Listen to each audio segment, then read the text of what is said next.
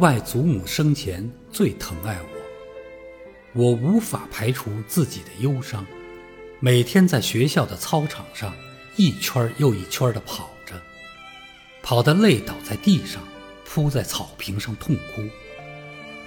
那哀痛的日子，断断续续地持续了很久，爸爸妈妈也不知道怎么安慰我。什么是永远不会再回来了呢？我问着。爸爸说：“所有时间里的东西，都永远不会回来了。你的昨天过去了，它就永远变成了昨天，你再不能回到昨天了。爸爸以前和你一样小，现在再也不能回到你这么小的童年了。有一天你会长大。”你也会像外祖母一样老。有一天，你度过了你的时间，永远不能再回来了。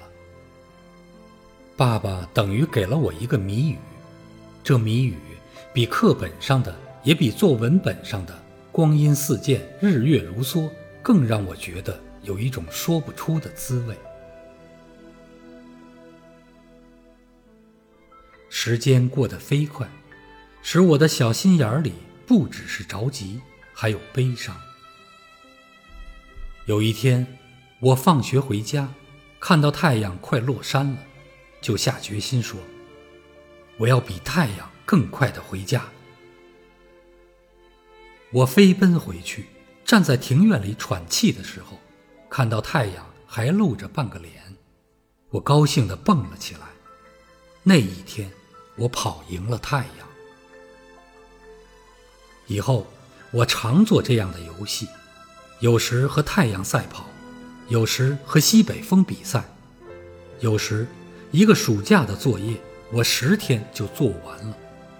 那时我三年级，常把哥哥五年级的作业拿来做。后来的二十年里，我因此受益无穷。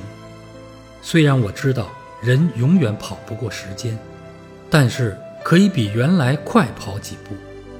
那几步虽然很小很小，但作用却很大很大。